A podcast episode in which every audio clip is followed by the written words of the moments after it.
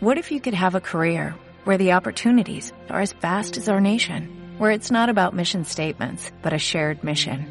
At U.S. Customs and Border Protection, we go beyond to protect more than borders, from ship to shore, air to ground, cities to local communities. CBP agents and officers are keeping people safe. Join U.S. Customs and Border Protection and go beyond for something far greater than yourself. Learn more at cbp.gov/careers.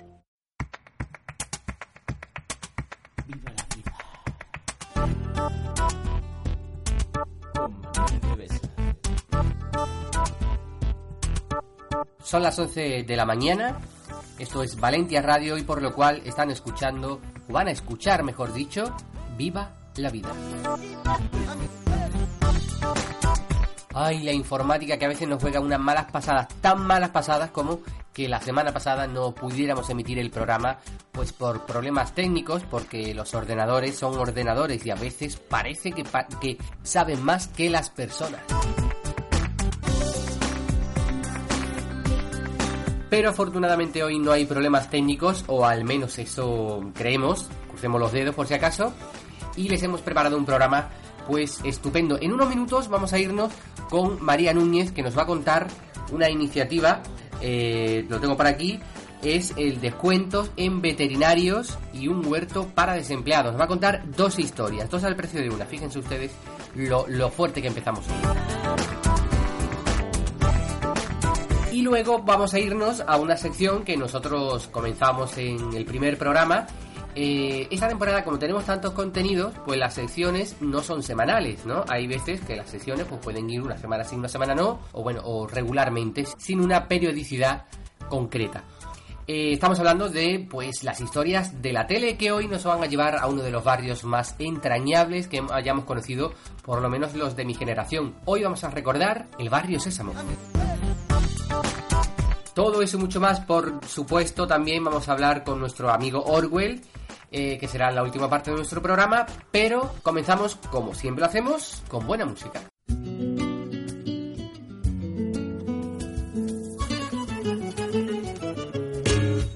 Comenzamos con ella, con Pasión Vega. El silencio número Bajo la letra de Jesús Bienvenido, Pasión Vega nos habla del Pai Pai, uno de los locales más conocidos de Cádiz. Con ella comenzamos. Su último turno, cuando ya no hay por la calle nadie decente.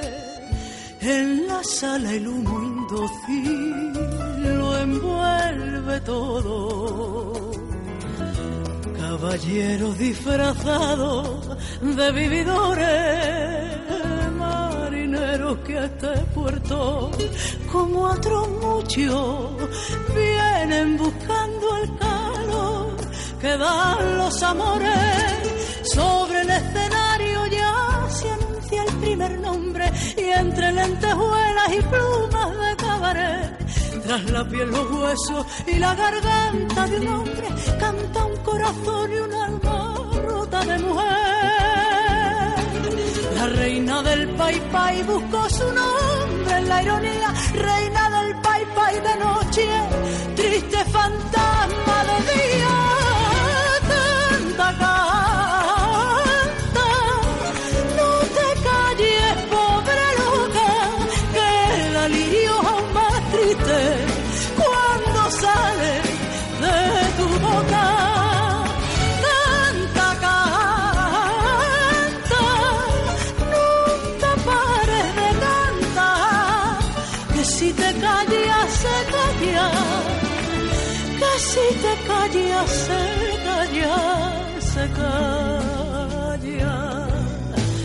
la libertad.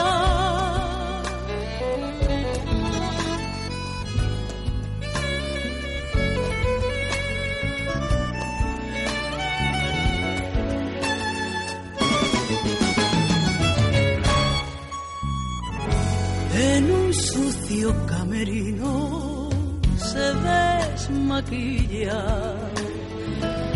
Las bombillas del espejo su suerte, además de la mujer que le dio la vida. No hubo amores que a su amor correspondiese. Sobre el escenario queda claro cada noche la gran valentía que hay detrás de una mujer. Y al verlo llorar descubren a su vez los hombres que dentro de un hombre hay siempre un trozo de mujer. La reina del pai pai buscó su nombre en la ironía, reina del pai pai de noche, triste fantasma de día.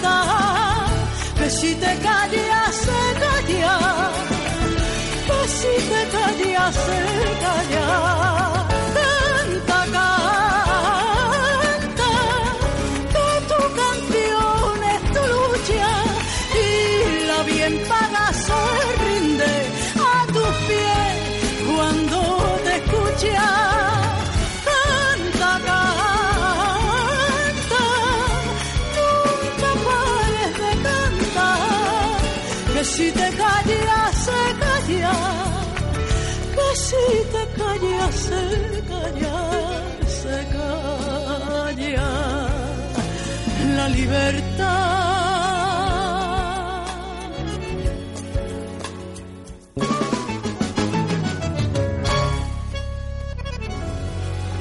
Esto es Viva la Vida con Manuel de Besa.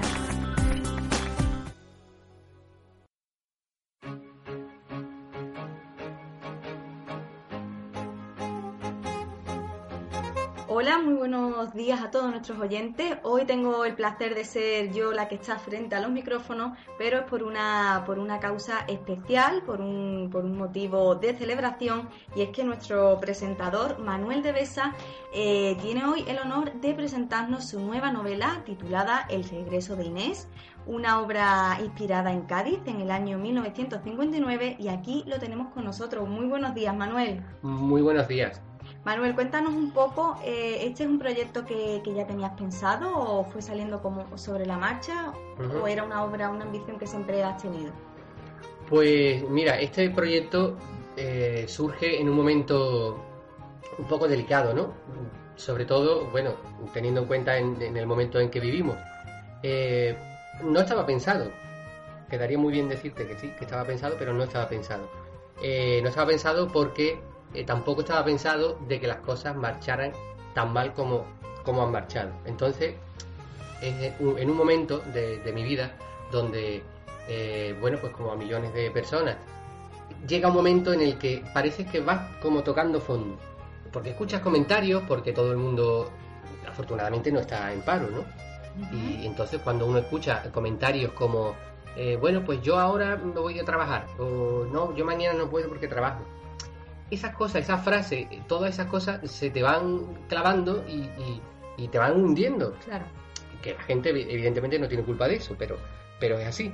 Entonces llega un momento, en una mañana, coges, te levantas y dices, pues se acabó. A partir de hoy también voy a trabajar yo. Y voy a trabajar en algo que no necesariamente tiene el dinero como principal eh, objetivo, ¿no? Sino eh, la, autoayuda, fíjate, porque yo este, este libro mm, muchas veces eh, lo, he, lo he necesitado cuando he estado mal, en, los momentos en que cuando escribía, necesitaba escribir para sentirme mejor. Podemos decir entonces que escribes por necesidad y es el caso del regreso de Inés, pero a mí como curiosidad me gustaría saber cómo es ese momento de ponerte frente a un papel en blanco, dejar volar tu imaginación y crear esta obra que tanto estamos esperando. Sí, a ver, mm, que has dicho mm, por necesidad, sí, pero antes que, incluso que antes que por la monetaria, por la, por la salud psíquica. Claro, ¿no? Una persona no puede estar sin hacer nada. Claro, por, necesidad personal. Claro, claro, eh, por lo menos yo, ¿eh? yo no sé si hay gente que puede estar sin hacer nada, me parece estupendo. Yo que no puedo, no puedo. Entonces llega un momento en que dice, bueno, mm, eh, me van a dar lo mismo, si hago que no lo hago, pues lo hago. Y si sale algo bien, pues se sale. pues ha salido, está saliendo, ahora lo que esperemos que a la gente le guste. ¿Cómo, cómo es? Uf, pues es complicado a la vez, pero, pero luego es muy bonito, ¿no?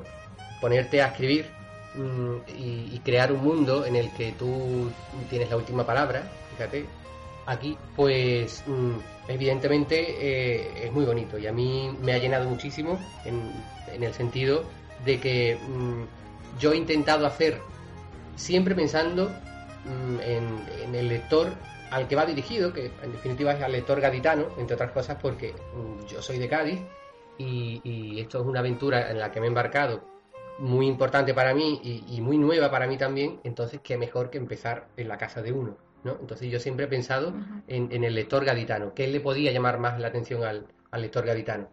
¿Y qué, qué era eso? Pues precisamente una novela que se desarrollara en esta ciudad, en la ciudad de Cádiz. Y también recordemos, ¿no? Cádiz es una ciudad que, que puede presumir de muchas novelas, de muchas eh, leyendas atractivas Bueno. de cara al lector, de mucho misterio. ¿Te has inspirado en este Sí, tipo sí, de...? De hecho, fíjate, de hecho yo creo que es un, un homenaje a todas esas leyendas y esos misterios que uno desde pequeño va escuchando, desde, desde pequeñito, ¿no?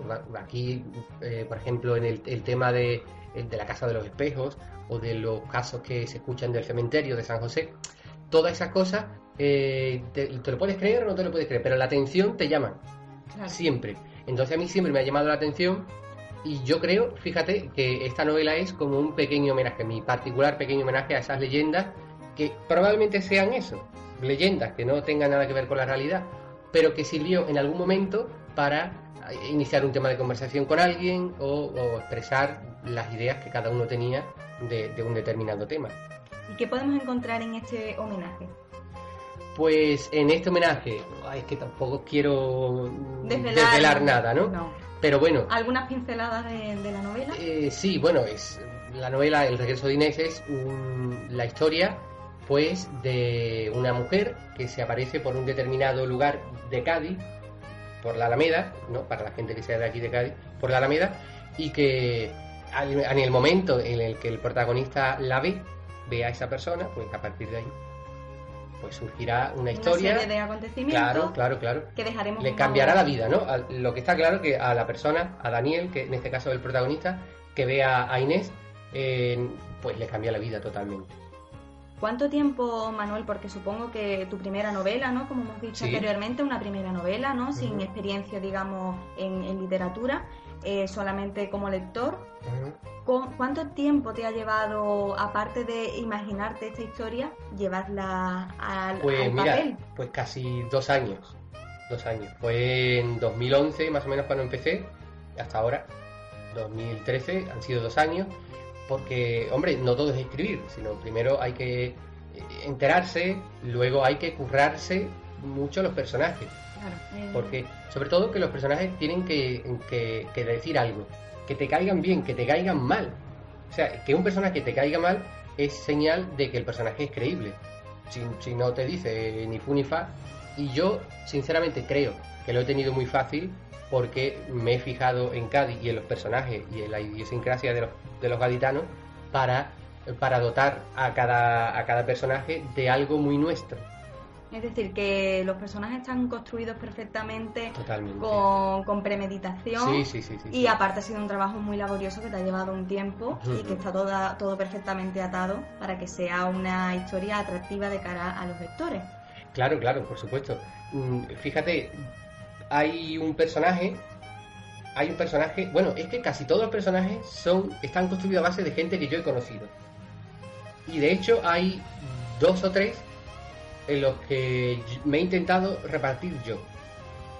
Te has intentado Sí, repartir. has- en, has- en dos o tres Has personajes. cogido como elementos propios y lo Claro. has trasladado a tu novela. Claro, porque entre otras cosas decía, a ver, ¿qué cosa más real hay que, que uno mismo, ¿no? O, que, que la persona. Hay varios personajes. Unos cuantos son gente que yo he conocido y que lo- la he trasladado ahí, y hay otros que, eh, que lo he escrito con lo que yo soy realmente. Es decir, que los personajes tienen, tienen pinceladas tuyas y de, Sí. de personas conocidas. Sí, sí, sí. Es una novela, podemos decir, muy autobiográfica, por lo que cuenta, pero Bueno, con tiene- elementos tiene tinte, pero ah, claro, a ver, autobiográfica. Hay cositas, ¿no? Mm, la gente que me conoce mucho, mucho, dice, pero, pero si este eres tú. ¿No? Pero bueno, hombre, para el gran público, para la gente que, Que no te conoce. que no me conoce, pues no creo que será un personaje más. La gente sí, más íntima sí pueden decir, pero que lo dicen a lo mejor en aficiones que pueda tener el protagonista o en, algún que otra inquietud que pueda tener el protagonista, pero, pero nada más. Manuel, y ese momento de poner la última palabra en el folio y decir, Ah. he acabado la, la ansiada novela, ¿cómo es para un escritor principiante? Pues da muchísima pena. Da muchísima pena porque, como te he dicho antes, eh, la- el regreso de Inés para mí ha sido como una terapia.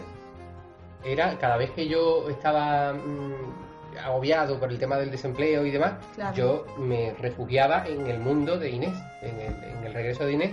Y, y cuando yo veía que, que- que iba llegando al final, yo decía, ay, madre mía, que esto se acaba, que esto se acaba, que esto se acaba. Y cuando efectivamente pones fin, pero justamente cuando pones fin, dice tú, o sea, es que es el final de una etapa, fíjate lo que te digo. Es el final de una etapa muy personal también sí, que sí, te ha llevado... El momento que tú pones fin, dice, bueno, pero es que ya se acabó, ya se acabó.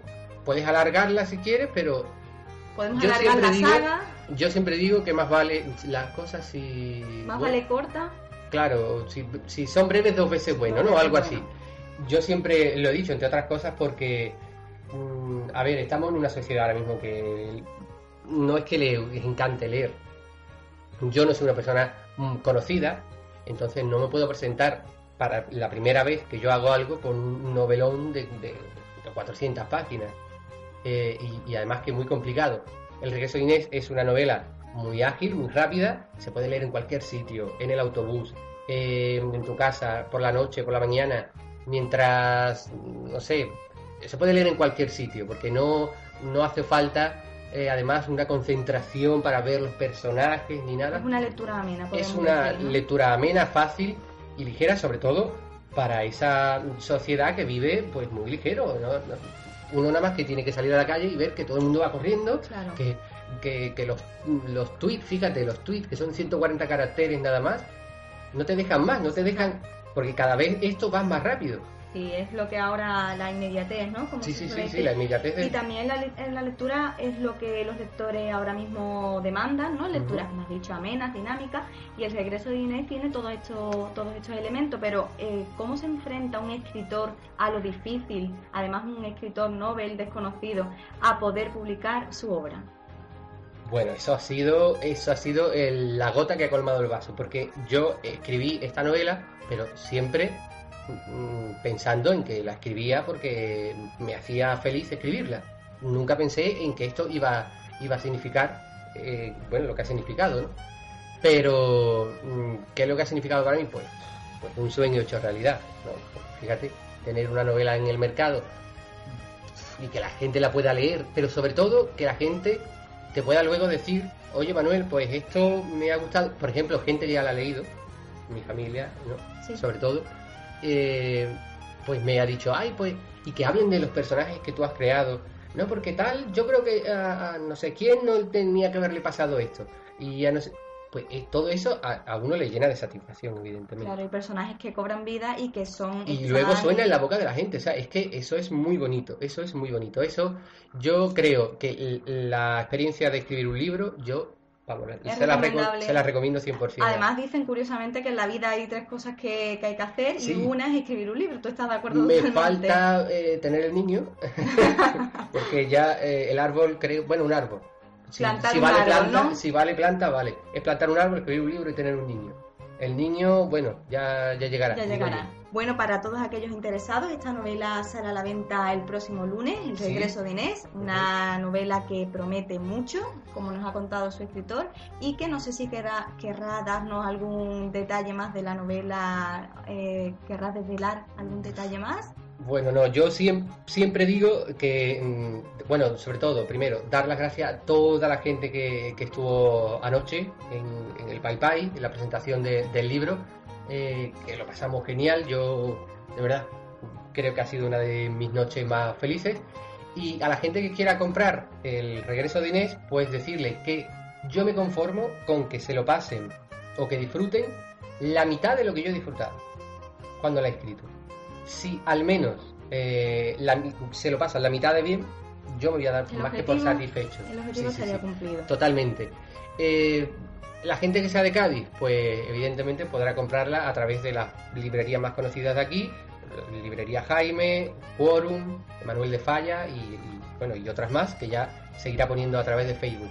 La gente que sea de fuera de, Cádiz, pues puede ponerse en contacto a través del Facebook del Regreso de Inés. Tienen que poner el Regreso de Inés y punto. O a través del Twitter del Regreso de Inés, que es arroba el Regreso de Inés. Es decir, que también estás promocionando tu libro a través de las redes sociales. Sí, por supuesto. Que también ahora mismo están cobrando mucha importancia más en este tipo de, proyectos. Eh, sí, pues simplemente eso, decir que, la gente que las quiera, pues nos manda un mensaje y nosotros nos ponemos en contacto con ellos para mandarle la novela. La novela no está en los grandes almacenes, entre otras cosas porque creo que estamos en un momento en el que la, la necesidad la tienen los pequeños comerciantes creo que la necesidad ahora está en, estos pequeños almacenes, en las librerías que pagan su cuota de autónomo y que luchan día a día para que, para que el negocio vaya a flote. En los pequeños comercios. Pues nada, ya saben, El regreso de Inés, eh, una obra muy prometedora.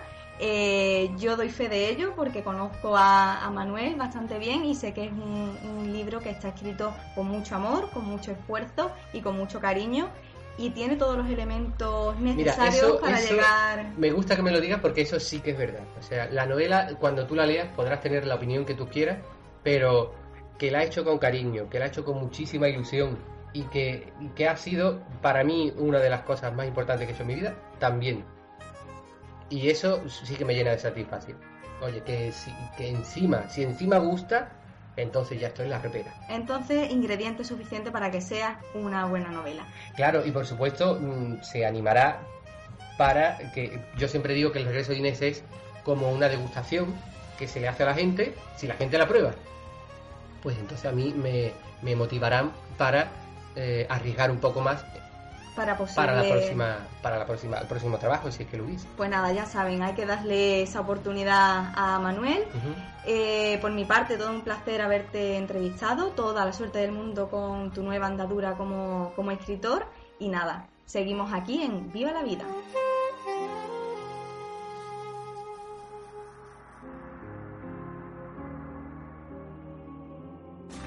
Esto es Viva la Vida con Manuel de Besas.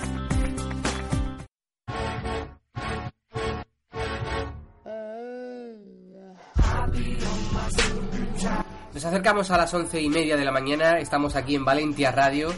Eh, bueno, pues el regreso de Inés, que es el trabajo con el que un servidor se estrena en, bueno, en estas lindes literarias, podríamos decir. Eh, un placer haber sido entrevistado por, por Nazaret.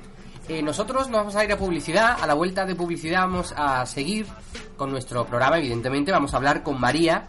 María que hoy nos va a contar pues una iniciativa, una muy buena iniciativa eh, acerca de un huerto donde los desempleados pueden trabajar y además llevarse lo que eh, se críe en ese, en ese huerto. Y además vamos a recordar uno de los programas más conocidos de la televisión, sobre todo en la época infantil. Hoy vamos a hablar de Barrio Sésamo, vamos a recordar esas tres etapas básicas ¿no? que tuvo Barrio Sésamo en nuestras historias de la tele. Y por supuesto, en unos minutos, bueno, después de la última parte de nuestro programa, hablaremos con Orwell, con nuestro compañero Orwell, para hablar, eh, bueno, pues de la vida, de la vida en general. Esto será, como ya saben ustedes, pues dentro de nada, eh, en unos minutos después de la publicidad.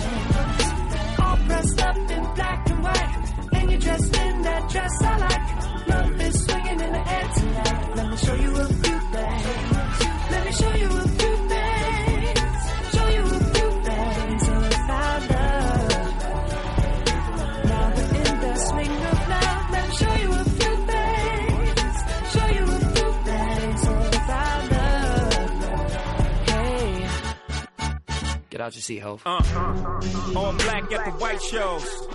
White shoes at the black shows. Green car for the Cuban links. Y'all sit back and enjoy the light show. Nothing exceeds like success. Style guy got from having the best of the best. Is this what it's all about?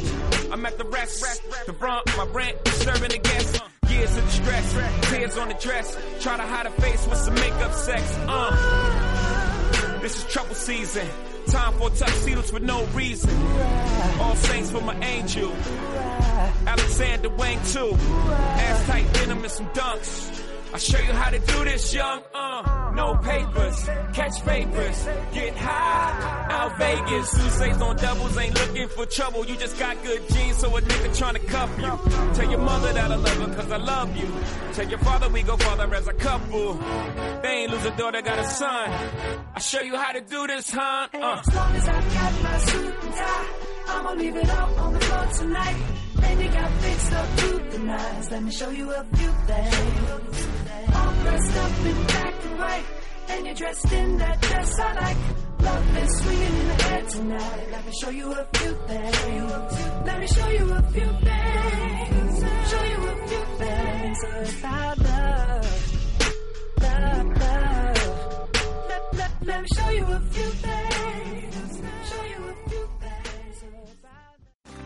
Esto es Viva la Vida con Manuel de Besa.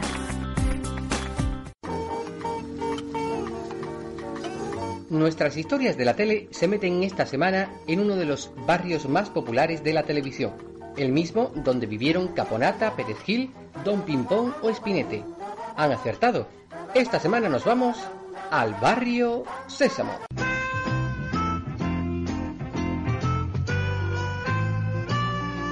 El 10 de noviembre de 1969, Epi Blas, la rana Gustavo, Coco o Tricky el monstruo de las galletas se colaron por primera vez en la casa de los norteamericanos a través de la televisión.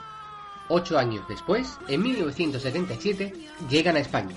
No es hasta 1979 cuando la gallina caponata y el caracol perejil hacen su aparición en el primer barrio sí.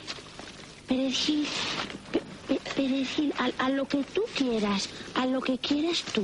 ¿Eh? Mi querida Caponata, Sí, no todo en la vida es juego y regocijo. rego. La actriz Emma Cohen daba vida a Caponata, una gallina preguntona que vivía en el barrio Sésamo. Un barrio que, aunque hoy lo recordemos con cariño, no logró alcanzar el éxito esperado. Perejil empieza por P. Sí, Es por eso que en 1983, Antonio Torres Lea, director del programa, insiste en la fórmula, ahora con nuevos personajes. Los animales seguirían siendo los protagonistas, y así se pasó de una gallina a un erizo, Espineta.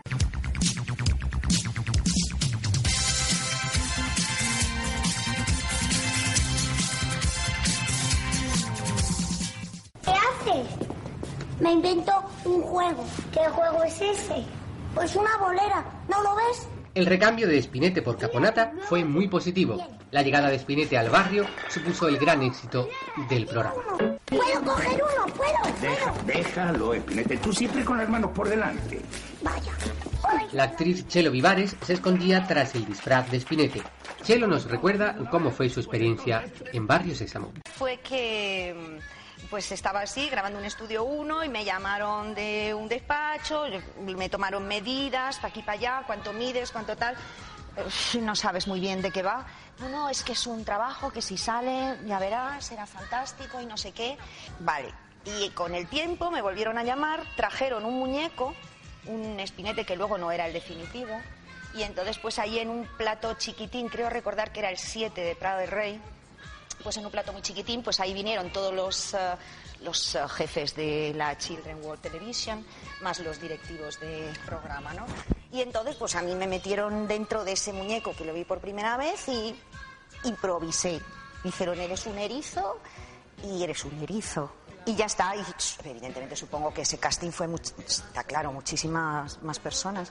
Y después, con el tiempo, pues ya me dijeron, oye, que mira, que sí, que te han elegido. Y por otro lado, mi marido también se presentó al casting.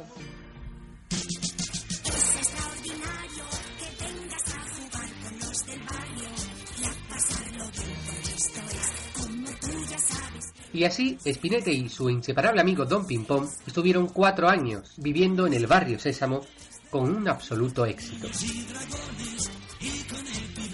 Como curiosidad podremos decir que Spinette no fue hecho exclusivamente para el programa, sino que realmente era la versión israelí de Barrio Sésamo.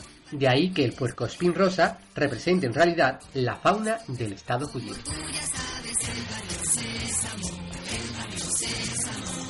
Pero Spinetta y Don Pimpón no solo vivían con Chema, Ana, Julián o Antonio y Matilde, sino que una serie de personajes, marionetas, también convivían en el programa. ¿Ah? Hola, Blas. Hola, Epi. Blas, ¿quieres jugar conmigo?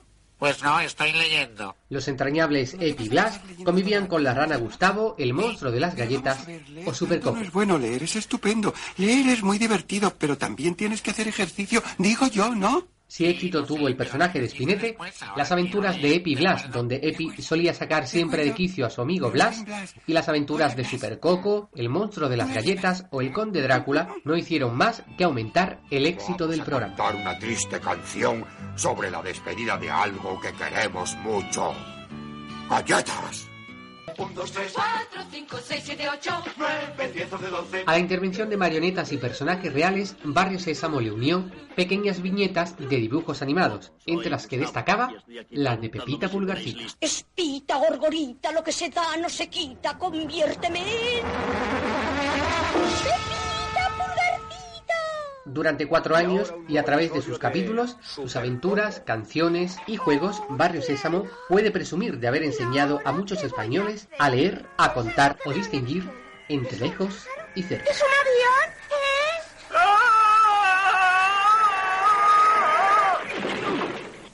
Es Super Coco. Blocky. Sí, sí. ¿Quieres ser padre? ¿Tu padre? No, hombre, no. El de la muñeca de Carlota. Mm. Ay.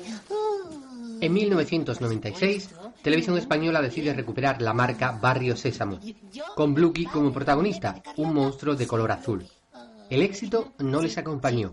La televisión estaba cambiando.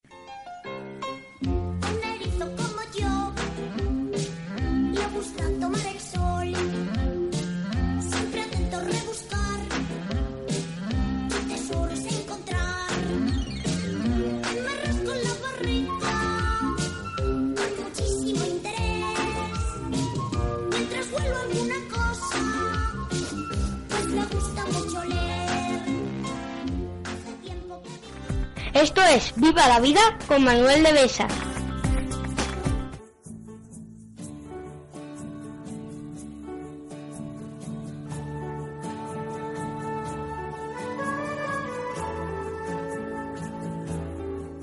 Y una semana más, las historias humanas de María Núñez nos ocupan ahora, ocupan los minutos que van ustedes a presenciar ahora aquí en Viva la Vida. Por eso ya está al otro lado María Núñez. Muy buenos días, María. Hola, buenos días, Manuel. Eh, bueno, dos al precio de uno. Hoy no nos traes una historia, sino que nos traes dos. Así es. Y te voy a empezar a comentar la primera ya, antes de que Ajá. se nos vaya el tiempo. ¿Vale? Y a ver qué te parece esta nueva noticia que he leído, Sí. la que un veterinario onubense de Aracena, para ser exactos, regala parte de su trabajo a las personas que se encuentran en desempleo, para que no dejen de llevar a las mascotas al veterinario, porque sabemos que hay mascotas, bueno, que el veterinario de por sí es caro, Sí, sí, sí, bueno. animales, Yo siempre digo que, que si, si el- la mascota, yo en este caso tengo una perrita, si se te pone enferma, de los 60 euros para arriba, cuenta, vamos, cuenta con ello, seguro. Claro, y aparte animales como el tuyo o el mío que no están enfermos, pero hay, hay animales que están enfermos y tienen que ir cada cierto tiempo porque Claro. no necesitan eh, medicamentos o lo que sea.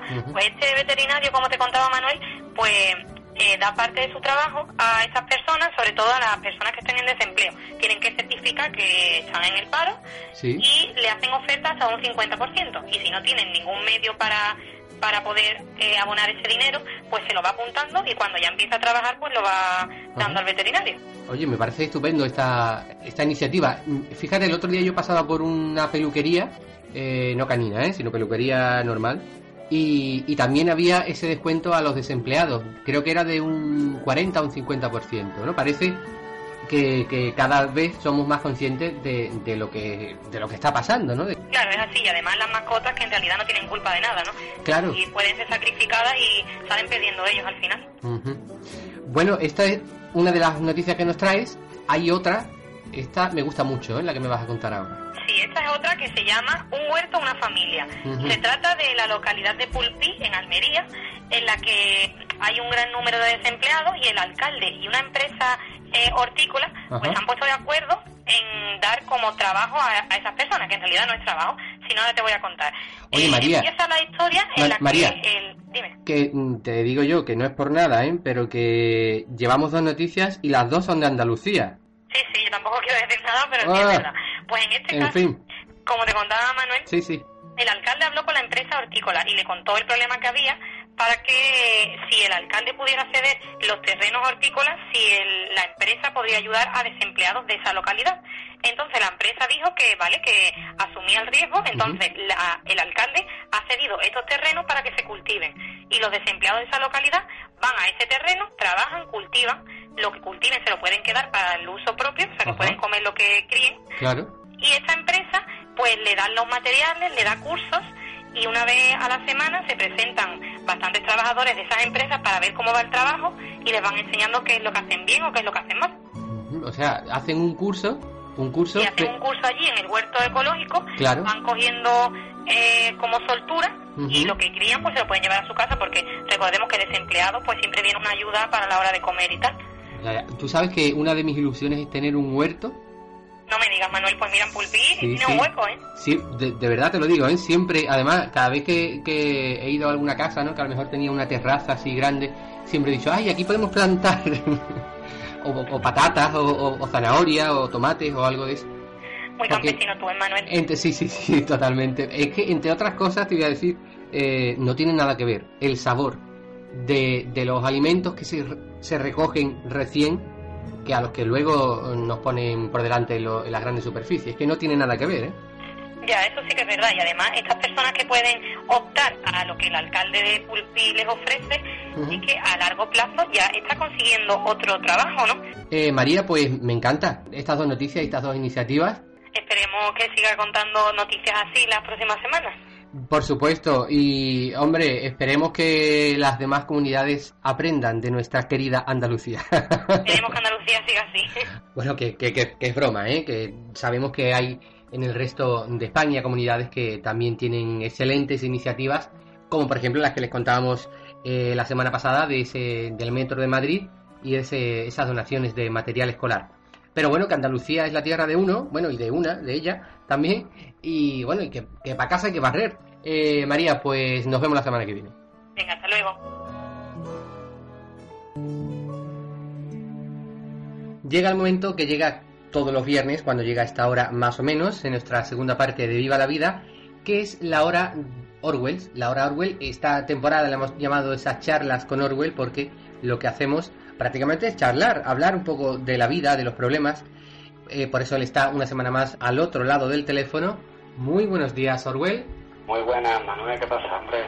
Y bueno, esperando a ver qué, a ver qué, qué nos cuentas hoy. Pues la verdad, Manuel, que hoy, mira, eh, te comenté que ando un poco eso con el tema actual de Siria y demás historias y no tengo muchas ganas de, de entrar en esos temas, me encuentro un poco embajonado, ¿sabes? No, no, no, ya, ya lo hacen Me gustaría contarte un cuento para elevar las energías y un poco Claro, bueno, la vale. positividad de la gente, ¿sabes? Claro, es que lo, lo has adelantado. Yo iba a decir que, que Orwell tiene un regalito hoy para nosotros.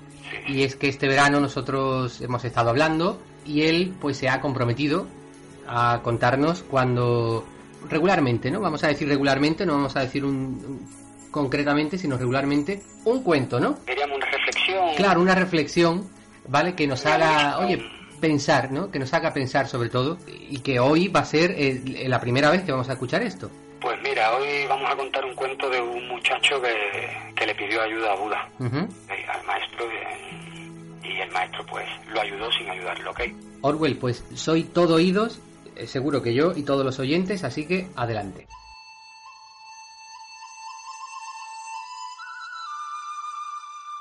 Pues nada, una mañana un muchacho se adentraba en el monasterio y, y le comentaba a Buda que vengo, maestro, eh, porque me siento tan poca cosa, que no tengo fuerzas para hacer nada. Me dicen que no sirvo para nada, me dicen que no hago nada bien, que soy torpe y bastante tonto. Y me gustaría saber cómo puedo mejorar, maestro, qué puedo hacer para que me valoren más. El maestro en ese momento, sin mirarlo, le dijo, ¿cuánto lo siento, muchacho? Yo no puedo ayudarte. Debo resolver primero mi propio problema.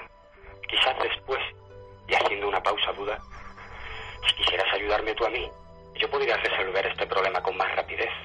Y después tal vez te pueda ayudar. Encantado, maestro, titu- titubeó el joven, claro, pero sintió que otra vez era desvalorizado y sus necesidades postergadas, claro. Bien, asintió el maestro. A continuación, Buda se quitó un anillo que llevaba en el dedo pequeño de la mano izquierda y dándoselo al muchacho agregó, toma el caballo que está allí fuera y cabalga hasta el mercado. Debo vender este anillo porque tengo que pagar una deuda. Es necesario que obtengas por él la mayor suma posible, pero no aceptes menos de una moneda de oro. Vete ya y regresa con esa moneda lo más rápido que puedas. El joven tomó el anillo y partió despavorido al mercado, claro, para ayudar al maestro, para que el maestro le ayudara en su problema. Apenas empezó a ofrecer el anillo a los mercaderes y estos eh, lo miraban con algún interés hasta que el joven decía lo que, lo que pretendía por el anillo, claro, una moneda de oro. Y todos reían. Otros le daban la vuelta a la cara y solo un viejito fue tan amable como para tomarse la molestia de explicarle que una moneda de oro era muy valiosa para entregarla a cambio de ese anillo. En afán de ayudar, alguien le ofreció una sola moneda de plata y un cacharrito de cobre.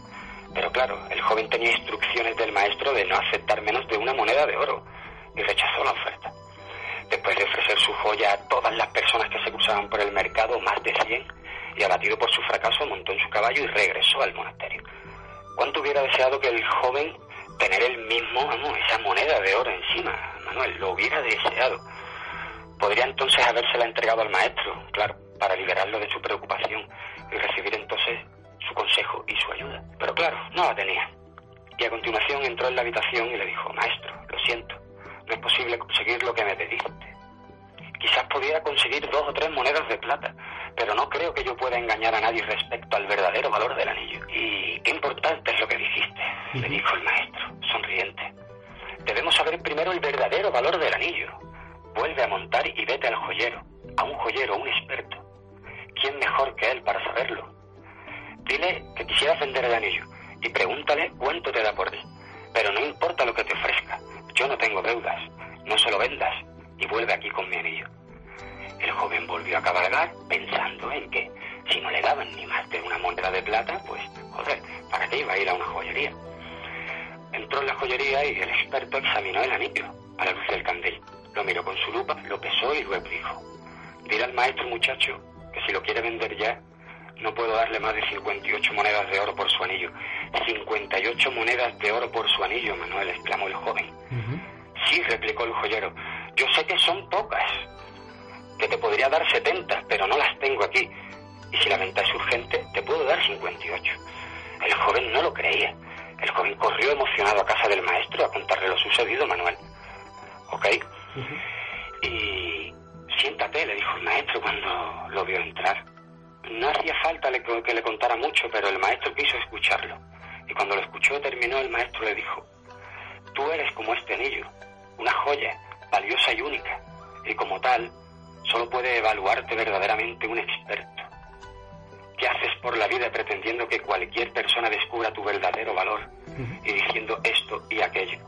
Así que el maestro volvió a ponerse el anillo en el dedo de la izquierda y el joven comprendió que todo residía dentro de él, de que en realidad el único experto que hay del alma humana es uno mismo.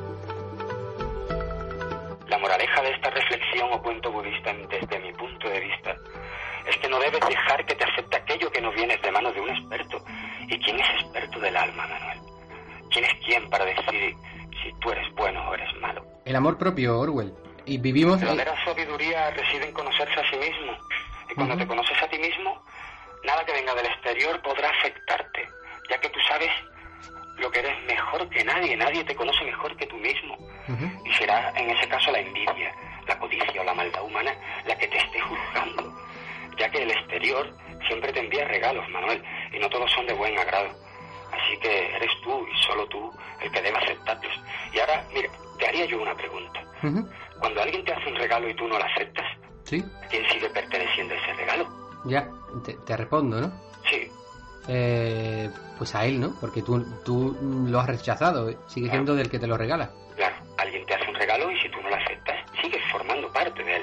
Pues lo mismo ocurre con la envidia, con cualquier crítica que intente dañarte, el rencor, el odio, o cualquier comentario blasfemo o dañino que se haga contra tu persona, Manuel. Sigue alojado dentro de la persona que intentó dañarte. Es así, Manuel. Así que nunca te vengas abajo, por más que te digan o hagan. Fíjate, yo, Sumándonos a una era de cambio de conciencia. Eh, que tienes que ser fuerte, tío. Orwell, yo mm, me gustaría, ahora que estamos hablando de, de todo esto, sabes que eh, pasamos por unos momentos mm, muy duros, muy especiales, muy críticos, en cuanto a la economía, eh, en cuanto al desempleo sobre todo. ¿Tú qué le dirías a esa gente? Fíjate, yo el otro día me encontré a un amigo que andaba desesperado ya por, por el trabajo. Y me dijo, me dio pena escucharlo porque me dijo, es que llega un momento en el que tú mismo te planteas si el problema eres tú y si realmente el que no sirve para nada eres tú. Sí, te entiendo, man. ¿Qué le dices tú a, a- a estas personas que están pasando ahora por este momento tan... Eh, mire, tan eh, ya te digo, mire, yo me he quedado parado hace cinco días, ¿ok? y, y en ese mismo día me fui a montar en el coche y me reventó un tornillo dentro, ¿ok? Y en esta misma semana, familiar mío, mi padre se ha tenido que ir a trabajar fuera por problemas de casa y demás, porque la perdemos. Y es que yo mismo estoy metido en este sistema, podrido, y, y daña, y destroza, y destruye, ¿ok? Quieren destruirnos, ¿vale? Quieren vernos tristes, ¿ok? Pero yo, en mí, ¿ok? Reside el que yo esté feliz, esté, esté triste. Yo soy dueño de mi infierno y de mi cielo, men. Yo no puedo arreglar eh, Totalmente de acuerdo. futuro, ¿sabes? ¿De qué me vale comerme el coco, estar sufriendo, ok, pensando en algo que está en mi mente, como es el futuro? Tengo que pensar en que estoy aquí hoy, que me he quedado parado, sí, pero bueno, ¿cuál es el problema? El dinero. Pues se busca, se trabaja, si hay que irse fuera, pues se va afuera. Si no se puede, pues se pide. ¿Ok? Pues me voy a un súper y me llevo un carro de la compra, pero mis hijos no van a pasar hambre. ¿Ok? Y me voy al patronato y me meto en una casa, si de verdad tengo esa necesidad, que yo a día de hoy no la tengo. Entonces, si mi necesidad es la que es, yo la voy a, a suplir de una forma u otra. Pero nada va a impedir que yo esté riendo, Manuel. La felicidad y el pensamiento positivo es muy importante. Y yo a esta gente le digo que el día a día es muy peligroso. ¿Ok? Pero lo peligroso es, como te dije en la primera entrevista de esta nueva temporada, los pensamientos, Manuel. Claro. Que pensemos día a día se construye y el que cree, crea, ¿ok? Son tres palabras muy cortas pero muy importantes. El que cree, crea, ¿ok? Optimismo, me gusta. positividad. Me gusta esta frase, ¿eh? Eso es lo único que puedo decir. Yo no puedo entrar en las cabezas de todos, yo ya tengo mi problema también. Claro. ¿ok? Pero lo único que puedo decir es que tenemos que cambiar, ser autosuficientes, joder, ayudarnos unos a otros. Yo digo, Se están jodiendo todos los ayuntamientos independientemente. Ya dejémonos de Bilderberg, Illuminatis, eh, nuevo orden mundial, eso está ahí. Pero vayamos al problema. Mi problema es Cádiz, y el tuyo es Toledo, joder, y el tuyo es Miami. Pues luchemos, luchemos por mi vecino y tú por el tuyo. Y por un cambio ya, Manuel, el mundo no claro, cambia. y lo hablábamos No, el también. individuo no cambia. Es verdad que lo hablábamos la última vez que estuvimos hablando de todo esto, que como no nos ayudemos entre nosotros, no nos ayuda nadie. No hay Es nada que nada, es así. Tenemos que dar amor. Joder, en el amor y en la confianza reside el cambio. Totalmente. Seguro, tío. Además, yo Ah, siempre, es que ya no es coña, tío. Es que, es que eh, nos han criado en una granja agresiva.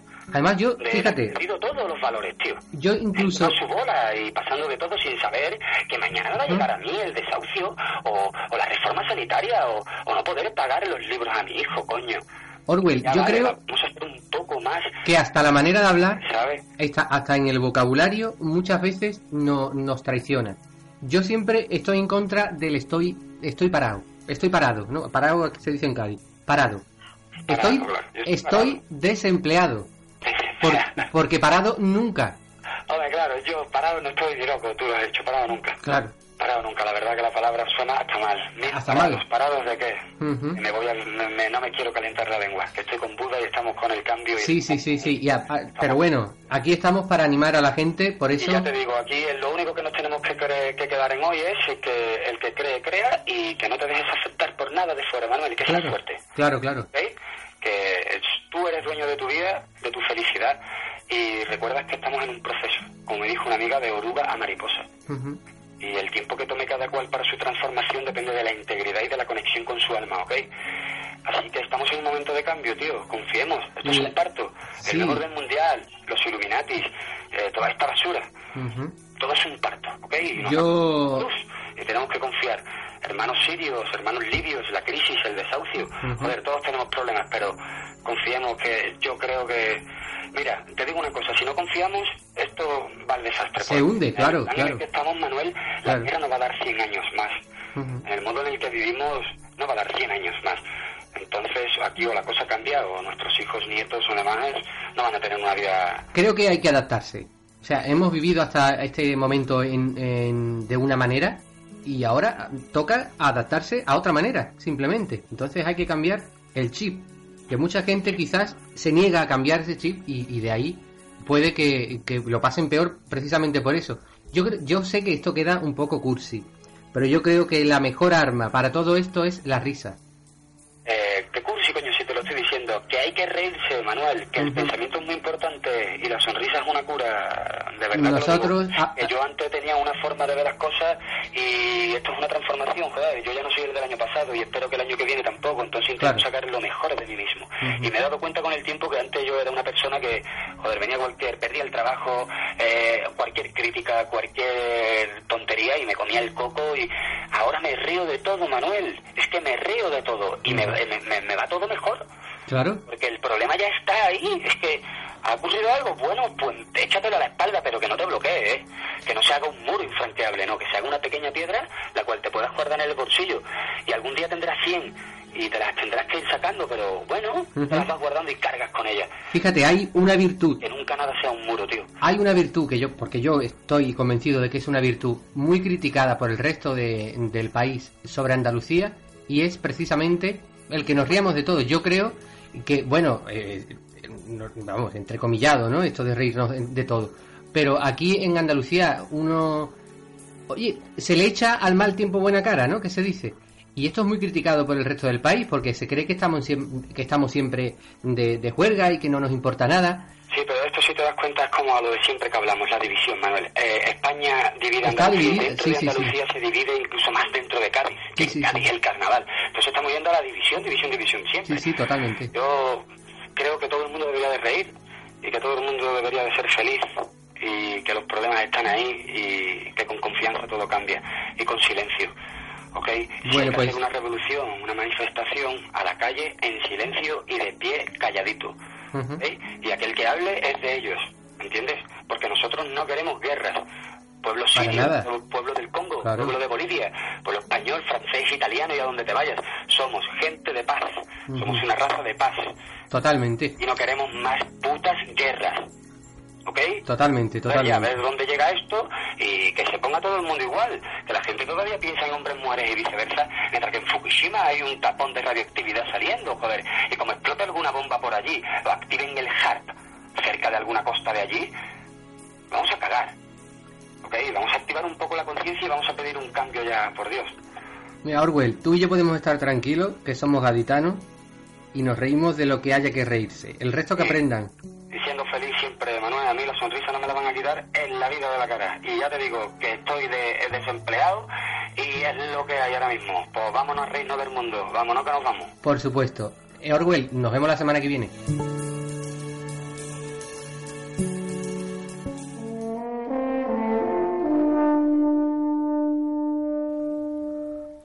Madre mía, cómo se nos pasa cada vez el programa antes. Se nos pasa volando. Volar, voy a volar yo cuando los compañeros que vienen a continuación me cojan y me digan, oye, que te estás comiendo minutos de nosotros. Así que eh, solo me resta, pues mm, nada, despedirme de ustedes, que sean ustedes felices y que el viernes nos vemos aquí en Valencia Radio, en Viva la Vida. Hasta la semana que viene. feliz me conformo. ¿No te encantaría tener 100 dólares extra en tu bolsillo? Haz que un experto bilingüe de TurboTax declare tus impuestos para el 31 de marzo y obtén 100 dólares de vuelta al instante. Porque no importa cuáles hayan sido tus logros del año pasado, TurboTax hace que cuenten. Obtén 100 dólares de vuelta y tus impuestos con 100% de precisión. Solo con Intuit TurboTax. Debes declarar para el 31 de marzo. Crédito solo aplicable al costo de la presentación federal con TurboTax Full Service. Oferta sujeta a cambios o cancelación en cualquier momento.